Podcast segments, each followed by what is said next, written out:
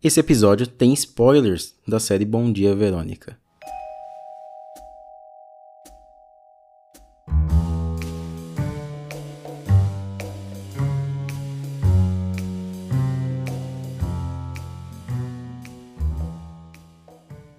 Essa semana foi meio apertada, então é, eu acho que o episódio de hoje vai ser um pouquinho menor, não tive tempo de preparar tanta coisa.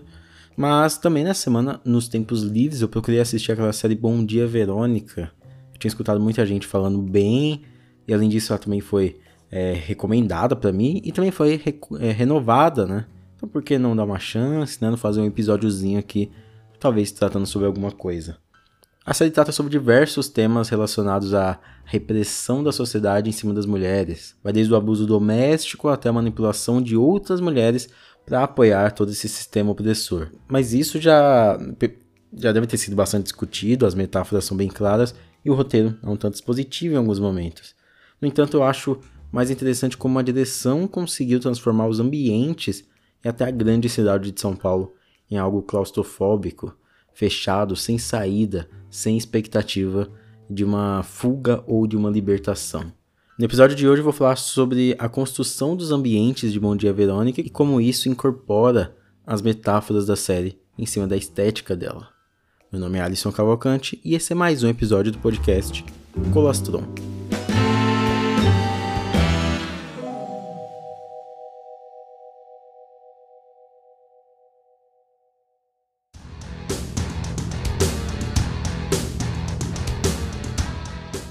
Bom Dia Verônica conta a história dela mesma. A Verônica Torres, uma escrivã que ela trabalha na delegacia de homicídios de São Paulo e depois de presenciar um suicídio começa a investigar casos relacionados à violência contra a mulher. A série é criada pelo Rafael Montes, um jovem roteirista e escritor que apareceu, que escreveu ao lado da Ilana Casoy um livro, Bom Dia Verônica, que deu é, origem a essa série. Inclusive o Rafael, ele também é roteirista daqueles dois filmes da Suzanne von Richthofen, sabe? E depois aqui do Bom Dia Verônica, acho que dá para dar um voto um pouquinho mais de confiança, né, pra, pra esses dois filmes. Mas o que eu falei antes sobre os ambientes da série é o que eu quero tratar, pois eu já vi até título quando eu tava pesquisando o trailer da segunda temporada, que é um teaser, na verdade, com imagens da primeira, né? É, eu vi vídeos do YouTube falando, nossa, metáfora tal, sobre machismo e tudo mais. Eu não assisti nenhum vídeo, porque eu achei que já seria mais do mesmo, né? Eu acho interessante como o Bom Dia Verônica consegue ser ao mesmo tempo essa série sobre retaliação, né? Uma mulher que busca incessantemente a justiça pelas outras, mas também ela tem uma visão muito pessimista da, justiça. Inclusive, uma das antagonistas é uma mulher, a delegada, né?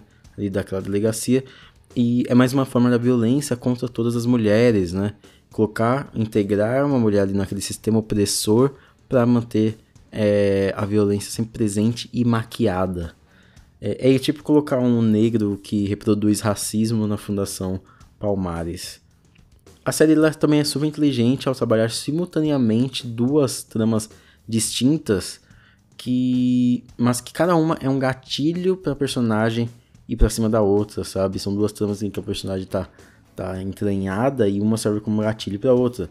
Em um dos núcleos a série mostra um cara que engana algumas mulheres, né, abusivo, e no outro que é mais ou menos o núcleo principal ali, ele mostra o casal Janete e Cláudio como uma peça realmente importante. Inclusive deve ter sido chocante para quem não sabia de nada da trama ver que se tratava de um relacionamento extremamente abusivo, né? E vemos inclusive a primeira reação de Janete em ver aquela caixa de pássaros, mas a gente não entende a princípio depois. As aparências caem e a gente entende por completo. A grande e clara metáfora é sobre essa caixa de pássaros, né, da Janete estar presa e, e não é só quando ela presencia aquelas monstruosidades, mas sim no dia a dia, ela está presa naquele, naquela monotonia, né, ela está presa dentro daquela casa, uma rotina comandada pelo seu agressor, sem poder voar, né, e, e eu acho, inclusive, corajoso a série dar o final que deram para essa personagem, pois ela, ela lembra até aquela série You, né? Aquela série que é meio dodói da Netflix, que o final é bem parecido e é aquele final inevitável que a gente não, que a gente já entende que pode acontecer aquilo, é o final mais lógico, mas de alguma forma nós tentamos torcer contra aquilo, é nosso instinto. Porém, essa metáfora da, da caixa, da gaiola, né, de pássaros, é incorporada na própria mise-en-scène da série por completo. É, eu já falei sobre a casa dela, né, que é cercada de, de grades, como se fosse uma gaiola mesmo, né? As janelas são cheias de grade. É, e, e as, as, até as tomadas de drone, por exemplo, que mostram São Paulo, mostra aquele ar opressor, os prédios mais parecem estacas que demarcam locais é sempre muito fechado, né? O plano ele não é tão abertão, mostrando todo o horizonte, o céu, é tudo mais fechado, assim, mirando realmente para aqueles prédios, para um ambiente mais desolador, na arquitetura monocromática e muitas vezes sem vida. As tomadas aéreas, inclusive também de carro, frequentemente mostram aquela ponte estaiada, sabe?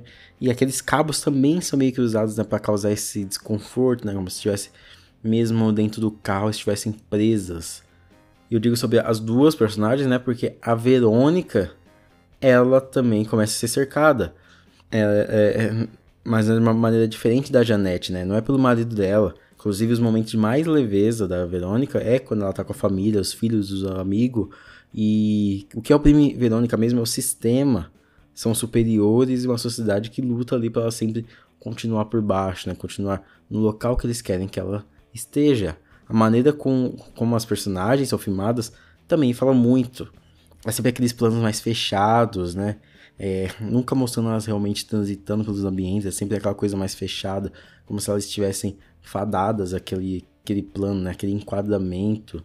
A casa da Janete, por exemplo, que vemos é uma mulher sempre trancafiada, uma estética mais desoladora, né? Ela nunca olha é, com ela nunca olha com confiança, né? Ela sempre tá presa ali e Existe até na arquitetura da casa dela uma construção que ela consegue propiciar alguns planos dentro de planos, saca? Tipo o que o Wong Kar-wai fez ali brilhantemente naquele Amor à Flor da Pele. Na, assim, eu não tô comparando Bom Dia Verônica, qualquer filme do Wong Kar-wai, mas essa integração de ambiente, como se ele interagisse né, com, com, com os personagens, é bastante característico e pode ter tido uma inspiração, né? E dentro da casa tem aquela aberturinha naquela cozinha, por exemplo, e mesmo quando os planos são abertos, ela tá posicionada naquele plano dentro do plano, né? Como se ela sempre estivesse, mesmo nos planos mais abertos, ela sempre estivesse é, oprimida, né?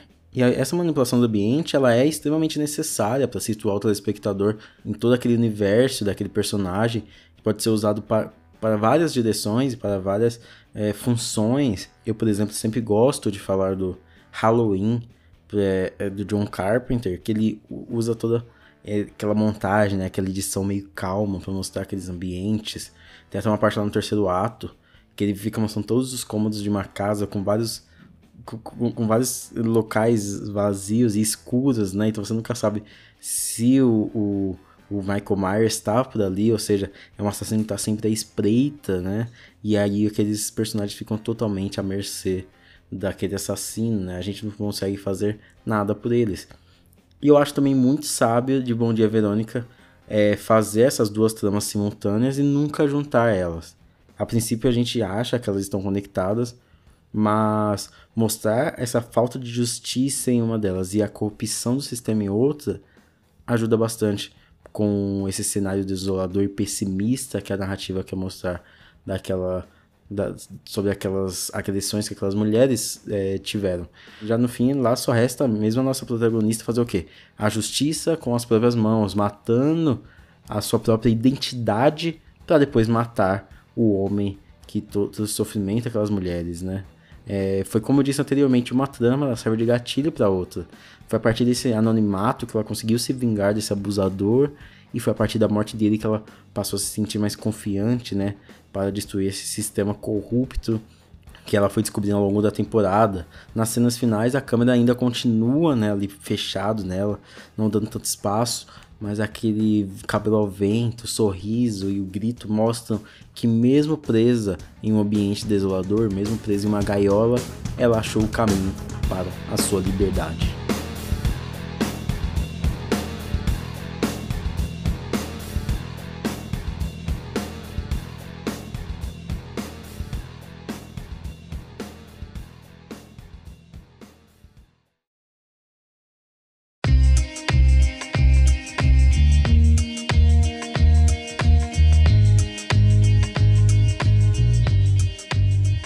Mas e aí, você curtiu esse episódio? Você curtiu Bom Dia Verônica? Então comenta lá, comenta no post, compartilha o post, beleza? E, e, eu já falei já, compartilha no grupo da família, joga lá, fala que é o Lula falando alguma coisa, e aí até eles perceberem que não é o Lula, mas bom dia Verônica, o Lula, né? Eles já vão ter escutado e vão gostar e vão assistir, vão assistir, ó, vão ouvir todos os outros episódios, beleza? Me segue no Twitter, arroba Colastron, me segue no Instagram, cheio de conteúdo, arroba Colastron também.